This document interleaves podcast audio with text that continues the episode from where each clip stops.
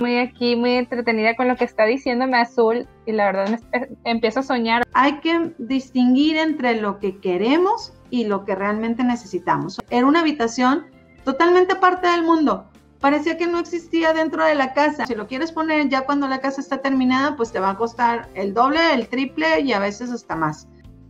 Bienvenidos a nuestro tercer capítulo de este webinar Diseña la casa de tus sueños. Hoy escucharemos y veremos áreas sociales y de servicio.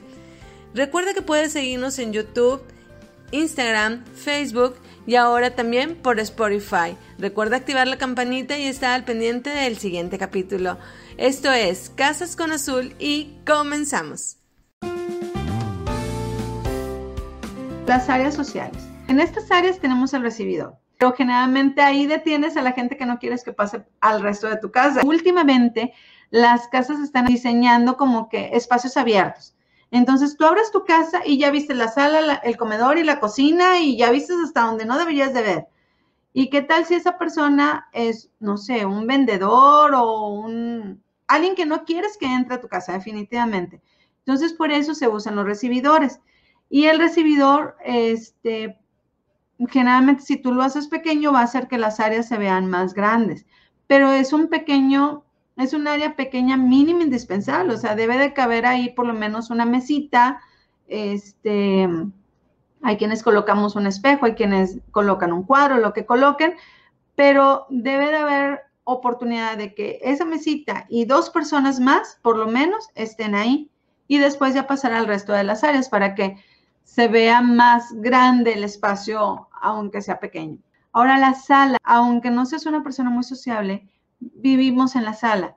¿Por qué? Porque, porque ahí convives con tus hijos, en ocasiones ahí tienen una televisión, este, o simplemente te sientes a leer un libro. No es la misma luz que necesitas para leer un libro que necesitas para ver la televisión ah, pero no da ninguna luz o no hay ningún enchufe para conectar una lámpara para que tú puedas leer. Entonces, ya se convirtió en un problema. Ya vas a tener que llevar un cable hasta donde tú necesitas la lámpara. ¿Y a poco te gusta tener cables atravesados por todas partes? Pues no, ¿verdad? Lo, más eficiente es que haya de perdido un contacto, pero si no lo hay, vas a tener que romper ya sea muro, piso, lo que sea necesario para que tengas un contacto cerca de, donde tú necesitas la lámpara. Parte del comedor. Ahora que estamos abriendo las áreas y que la cocina se vuelve parte del comedor, otra vez el comedor es funcional 100%. Nos gusta estar en el comedor, hacer sobremesa, desayunar, comer y cenar ahí. Ya no necesitas un antecomedor. O si tienes una barra, pues te vas a las barras y en las ocasiones como donde hay más gente o donde está eventos especiales, pues te vas al comedor, ¿verdad? Pero ya lo estamos utilizando más. Era una habitación totalmente aparte del mundo. Parecía que no existía dentro de la casa. Era una habitación desconocida para mucha gente. Ahora que sí se toma en cuenta, debes de tomar en cuenta para cuántas personas lo necesitas, de qué dimensiones lo necesitas, si puedes sustituir una barra para la cocina o, te, o la puedes agrandar a partir de la barra. Eso es bien importante que se lo comentes al arquitecto para que a la hora de diseñarlo quepa todo lo que tú estás pensando. Acuérdense que nosotros como arquitectos podemos hacer todas las preguntas del mundo, pero muchas veces ustedes como clientes pues no se atreven a decir tanta información, no sé, por pena, porque no quieren que conozcamos su presupuesto real o, muchas, hay muchas condiciones que, detienen la información que ustedes nos dan a nosotros, pero yo espero que ya sabiendo todo esto y por el por qué lo deben de saber ustedes, pues va a ser más fácil la comunicación entre el diseñador y, y ustedes como clientes.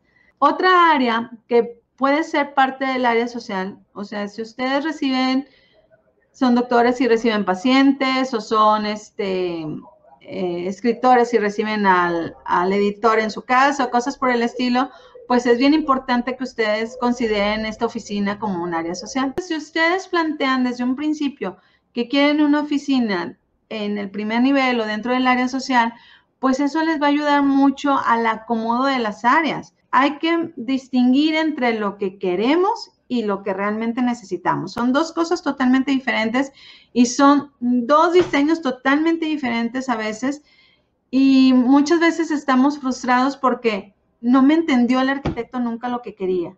Entonces, por eso nosotros tenemos que hacer a veces hasta preguntas indiscretas y este, bueno, no tan indiscretas como una vez se me salió a decir, ay, están esperando bebé y no, no era, no era panza de bebé. Entonces, hay que también, este, perdónenos, a veces tenemos que preguntar cosas que no son, pero pues hay que fluir la información. Entonces ustedes ya llegan con toda esta información con el cliente, con el arquitecto o el diseñador, se van a evitar este tipo de preguntas inconvenientes. hay que ser sincero desde el principio, ¿verdad? Sí, hay que ser sincero. Digo, si, miren, las primeras citas o la primera cita que yo tengo con mis clientes es sacarle la mayor información, todo lo que realmente necesitan, todo lo que realmente buscan en la primera cita. Nunca hablo de dinero, nunca hablo de metros cuadrados, a menos que él nos diga, estoy restringido a tantos metros cuadrados y quiero el paquete que tú manejas de 8.500 el metro cuadrado. Entonces,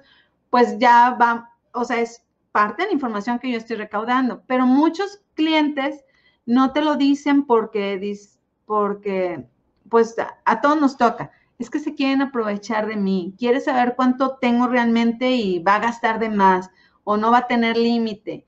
Y pues no siempre es cierto. Bueno, al menos en mi condición no es cierto. O sea, yo trato de aprovechar lo máximo tu presupuesto y generalmente, este, cuando, cuando ya pregunto con cuánto tiempo, con cuánto presupuesto cuentas, es porque ya tengo toda la otra información y podemos hacer algo muy padre, Carlita, que eso es porque estamos haciendo este video, que cuando tú tienes toda esta información, el arquitecto, el asesor de bienes raíces, el diseñador y cualquier persona a la que tú te, este, te respalde en este proyecto, pues va a tener la, la posibilidad de decirte, ¿sabes qué? Mira, está esta casa, puedes hasta este nivel o hasta estas áreas y las otras las puedes construir en un futuro o la puedes remodelar en un futuro, pero si no tienes la información, pues le vas a dar la que quepa la información que tú le dices. Si es escasa la información, pues ¿a quién crees que le va a afectar? ¿Le va a afectar al corredor, al diseñador, al arquitecto? No, te va a afectar nada más a ti, porque ya no vas a poder hacer en un futuro lo que tú querías hacer para un futuro. ¿Verdad? Entonces, bueno, la otra área social que debemos considerar ahora es el área de la cocina. ¿A quién no le gusta estar en la cocina, muchachas? ¿A quién no le gusta estar viendo este, a la amiga mientras está preparando y platicando y echando el chisme, una copita de vino, lo que esté eh, cerquita para convivir? ¿O te gusta estar aislada como antes era? Antes la cocina no estaba dentro de las áreas sociales, entonces, pues la que estaba preparando la comida, se perdió todo el chisme o todo este, el evento, ¿no? Ya nada más salía cuando tenía que, tenían que servir y se volvía a meter a la cocina a recoger todo. Entonces, pues a veces la anfitriona era la que más este, ausente estaba. Entonces, por eso hay que, hay que definirnos. Claro que si tú tienes una señora que hace la comida por ti y no te gusta que la gente vea la cocina, también lo debes de comentar y puede quedar totalmente aislada. O sea, no está mal. Todo lo que tú necesites está bien, es perfecto. Esa es la parte en la que yo les digo, permítete soñar. Ya estás informada, ya sabes qué vale la pena invertir y en qué no vale la pena invertir. Y la terraza. Muchas veces, bueno, aquí en Nuevo León, en Monterrey, utilizamos la terraza como el área social más importante de la casa. Y es donde tenemos el asador y es donde tenemos el, a lo mejor el patio, la alberga, como nos comentaba Jess ahorita. Entonces, es bien importante que ustedes consideren esta área social, si la van a usar o si nada más la quieren de vista. Porque tengo yo este, una clienta que me contrató hace como 6, 7 años y le hicimos un área social hermosísima de terraza, con su asador, este área para los vinos, todo, todo. Jamás la ha utilizado, jamás. porque no tiene tiempo, porque vive todo el tiempo fuera, porque este, generalmente ella es a la que le invitan a los eventos, no hace eventos en su casa, porque no tiene tiempo para, dar, para hacerlos. Entonces, si esa es tu situación, pues piénsalo dos veces antes de, invertir en algo en lo que pudiste haber invertido en otras áreas, ¿verdad? Y aquí se los estoy marcando con amarillo. Fíjense bien, la cocina y la terraza. ¿Por qué?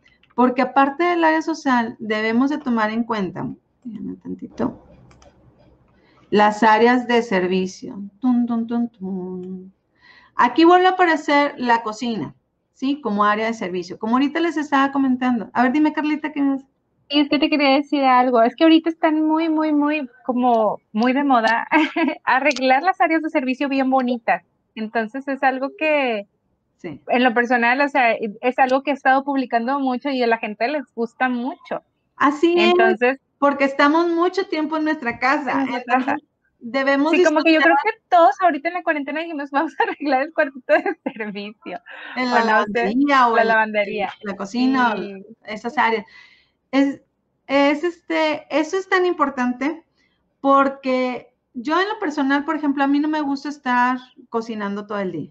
Ahora lo he tenido que hacer con la pandemia, pero no me gusta. O sea, si yo duro más de 30 minutos en la cocina, este, es como cansado, tedioso para mí porque aún no es la cocina que yo quiero tener, ¿sí? Aún no la puedo tener. Por condiciones externas al diseño, o sea, todo tiene que ver también a veces con el dinero. Entonces, esa, esa cocina ahorita yo no la voy a mover. Entonces, ¿qué, ¿qué pasa? Me restringo el paso a esa área. Igual pasa con la lavandería, igual pasa con todas las otras áreas de servicio.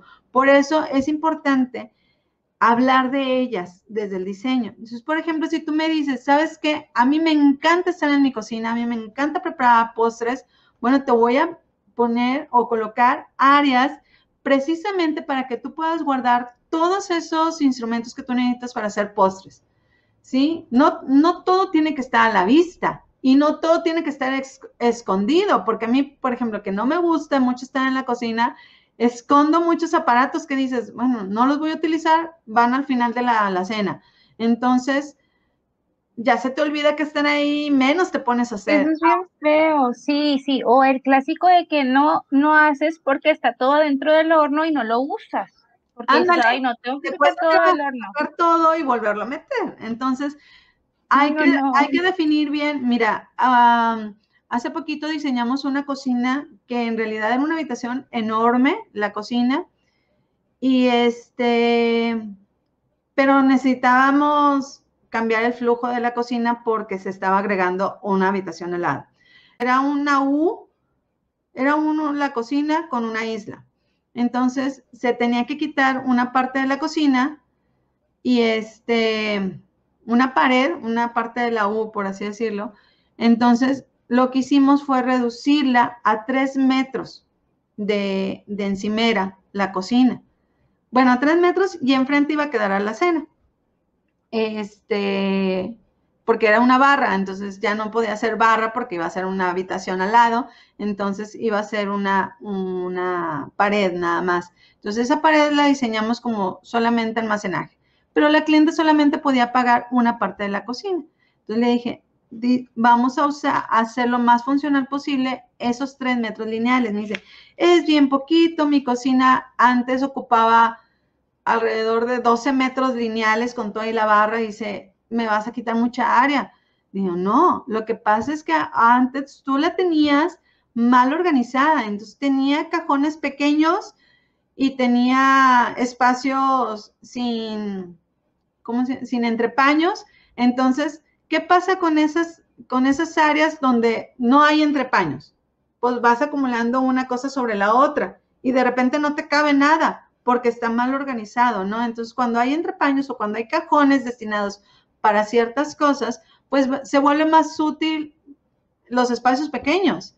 Aprovechas al máximo. Entonces, ella estaba considerando una esquina, dos esquinas que en realidad no podías meter nada, porque en las esquinas generalmente no tienes esa, esos eh, puertas útiles donde dices, ah, la saco y estoy aprovechando hasta el fondo de la esquina.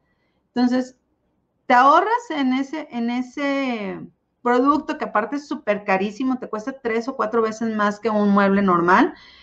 Este, y en forma lineal tienes toda la vista, tienes todo ordenado, tienes todo organizado y puedes tener tantos gabinetes necesites que para los especieros, que para la basura, que para los objetos de limpieza, que para los sartenes, que para las ollas, que para los platos. Entonces, en tres metros te cabe todo, en realidad. Y bueno, y arriba las alacenas pues eran diferentes a lo que ella tenía y resulta que ahora le caben más, o sea, se hicieron más compactas más abajo porque era un diseño más minimalista, más limpio.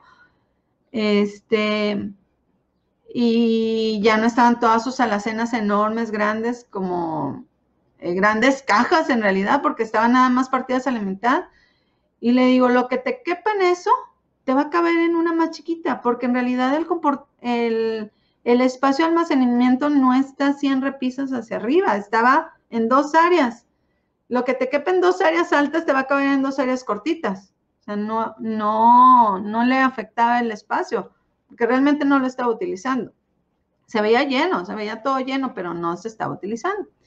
Entonces, bueno, eso es lo que debes de considerar en una cocina.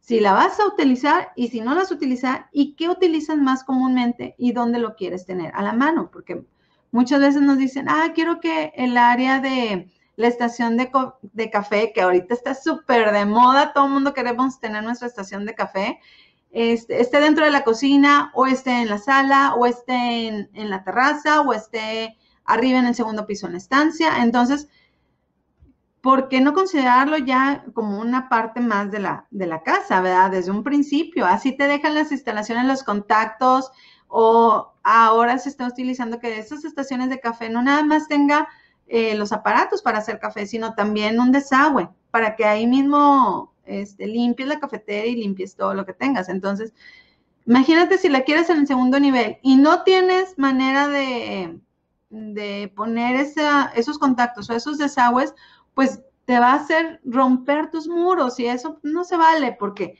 no nada más es romper, es, estás afectando todo lo que ya tengas en ese muro. Si lo tienes tapizado, si lo tienes pintado, si lo tienes eh, con vitropiso o lo que sea. La otra área que ustedes deben de tomar bien en serio es la lavandería. ¿Y por qué les digo bien en serio? Porque generalmente la dejas al último. Es como que no sabes dónde ponerla. Póngala ya en el patio.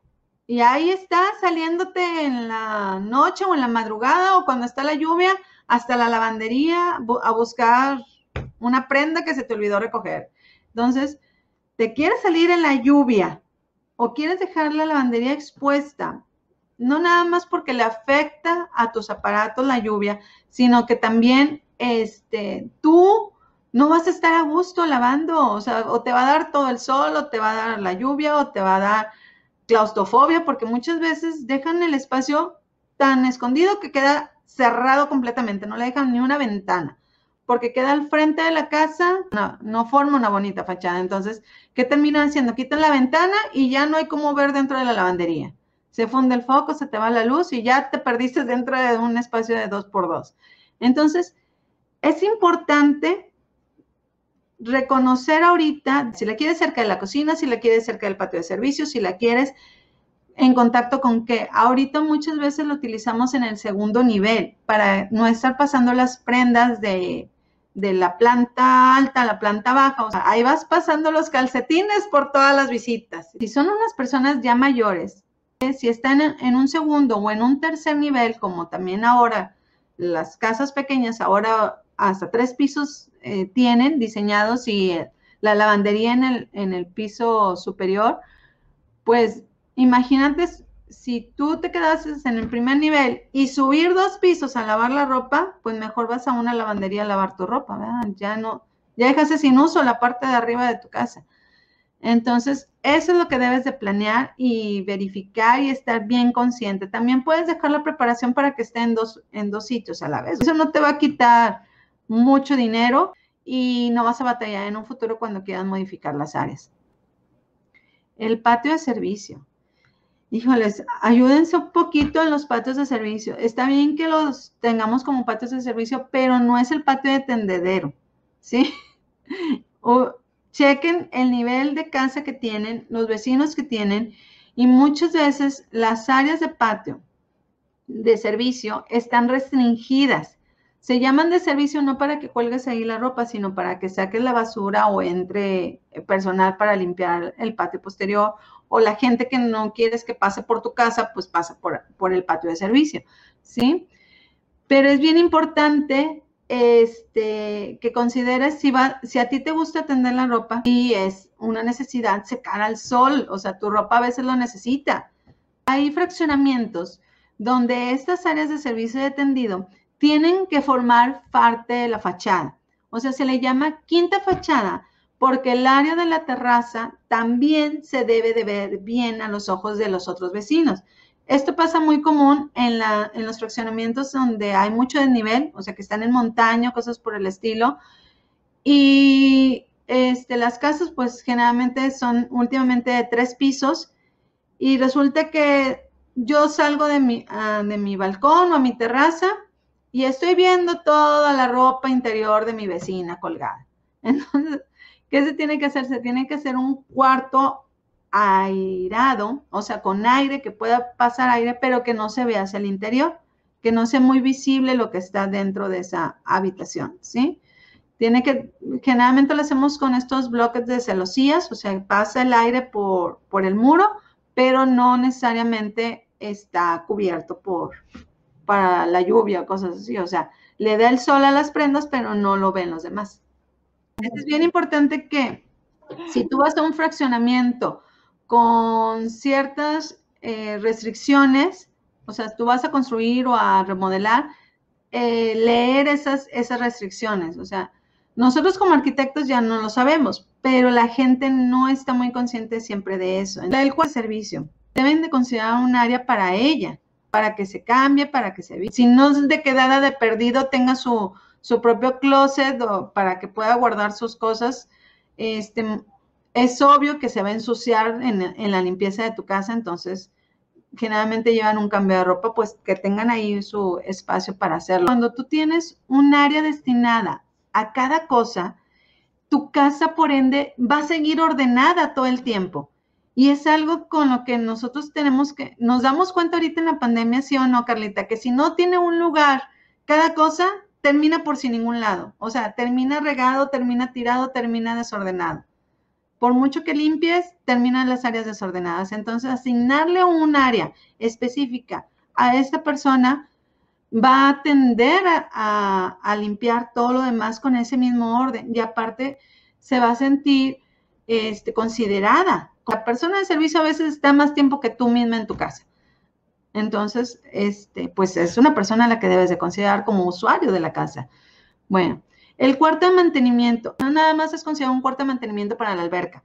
A veces tenemos un cuarto de mantenimiento que donde guardamos todas las herramientas o los focos o este, no sé, para si tienes jardín para podar el jardín. Esas herramientas no siempre tienen un área de almacenaje o las terminas guardando dentro de la cocina y luego ya no las encuentras, pero generalmente las dejamos en el área de la, de la lavandería. Si va a ser así, debes de considerarlo como parte de tu servicio o de tus necesidades en la lavandería, ¿sí? También tener mueble para poner estas, estas herramientas, ¿sí? Que todo mundo decimos, ¿por qué no tengo un desarmador a la mano? Bueno, pues porque no lo tienes, sí lo debes de tener en tu casa, seguramente lo tienes en tu casa, alguna vez ya lo compraste. O como muchas veces pasa, terminas comprando cinco desarmadores y ninguno está cuando lo necesitas. Entonces, si tienes un área destinada para eso, pues seguramente ahí va a estar cuando lo necesites, ¿verdad? El zinc, esta área es tan importante como tener cocina. y muchas, o sea, muchas empresas, muchas constructoras inmobiliarias no lo colocan.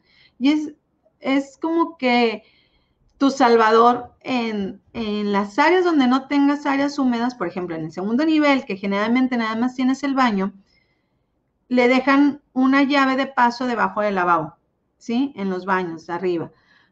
Pero tú, un zinc es un espacio, es como un closet o un gabinete donde tiene oportunidad de tener una llave de paso, desagüe y un espacio este, forrado de azulejo para colocar una tina. O sea, ahí te debe de caber mínimo una cubeta, ¿sí? Para, colocar, para lavarte el trapeador, para poner las escobas, para poner los sacudidores, los equipos de limpieza, porque no necesitas estar yendo a la cocina para sacarlos o a la lavandería para sacarlos. Imagínate, dejas al bebé, se le acaba de, derramar algo, lo dejas sentado en el piso, bajas corriendo a traer un trapeador porque, porque es la alfombra y se humedece y lo que tú quieras. Para cuando regresaste ya está el niño tocando los primeros escalones de la escalera. Entonces, ese es uno de los riesgos que puedes correr al dejar las cosas tan separadas de las áreas donde las necesitas. Y si, por ejemplo, tenemos un zinc, generalmente también lo usamos para guardar las toallas, el papel sanitario, todo lo que no quieres que se vea dentro del baño regado. Si lo quieres poner ya cuando la casa está terminada, pues te va a costar el doble, el triple y a veces hasta más. Entonces es importante pues considerarlo desde un principio. Y otra área de servicio que está muy de moda es el huerto en casa. Entonces ya hay gente que nos gusta tener, no sé, una plantita de, de cilantro o la de la manzanilla, la, pasto de limón, cosas por el estilo que utilizas generalmente este, para ti mismo y tienes tu, tu propio huerto. Hay huertos verticales, hay huertos que ocupan un área grande, hay huertos, o sea, es independiente. Lo que es importante aquí es que tú lo menciones como algo que tú quieres tener dentro de tu casa o fuera de tu casa, en el patio, en el jardín, lo que tú quieras. Pero, ¿qué necesitas para tener el huerto? Necesitas cómo regarlo y cómo desaguar agua, ¿verdad? Este, la limpieza del mismo huerto. Entonces, si no lo consideras desde ahorita, vas a tener muchos problemas en el futuro. Porque, ay, ahorita está muy de moda el huerto vertical pero cuando riegas, ¿qué crees que le va a pasar a la, a la pared? Pues no está preparada la pared y donde caiga el agua, porque va, inevitablemente va a caer el agua al piso. ¿Qué va a pasar con esa agua? O sea, y si tú tienes duela, si tienes este, alfombra, si tienes eh, tapiz cerca y lo estás salpicando con el agua, pues va a terminar arruinada esa parte. Entonces, Considérenlo, por favor, como uno de los elementos que debes mencionar. Estoy muy aquí, muy entretenida con lo que está diciéndome Azul y la verdad eh, empiezo a soñar Azul. O sea, si me ves así, es que estoy soñando así con todo lo que estás diciendo y así de que, ¿qué haría? ¿Qué cambiaría? ¿Qué pondría? O mejor ya me voy a otra casa y así, perdóname, de verdad, o sea, me hace soñar mucho. eso, es, eso es lo padre, la verdad es que a mí me encanta que tener a mis clientes realmente informados, que haya una comunicación, un balance en la información, porque estoy 100% convencida que cuando ustedes tienen la información, o sea, todo es transparente, van a ser definitivamente un cliente feliz. Y un cliente feliz es una recomendación para muchos clientes, entonces por eso yo hago estos videos, porque siento que ustedes no tienen que andar fracasando y sentirse como desanimados o ya no van a querer seguir más.